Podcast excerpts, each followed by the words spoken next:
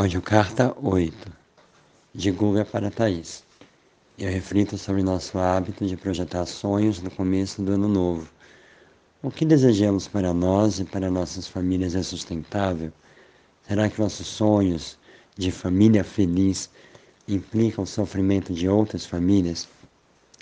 O quanto estamos abertos a investigar o preço que os outros pagam para que nossa família tenha o que quer? Por outro lado, o quanto julgamos o preço que outras famílias decidem pagar para alcançar seus objetivos.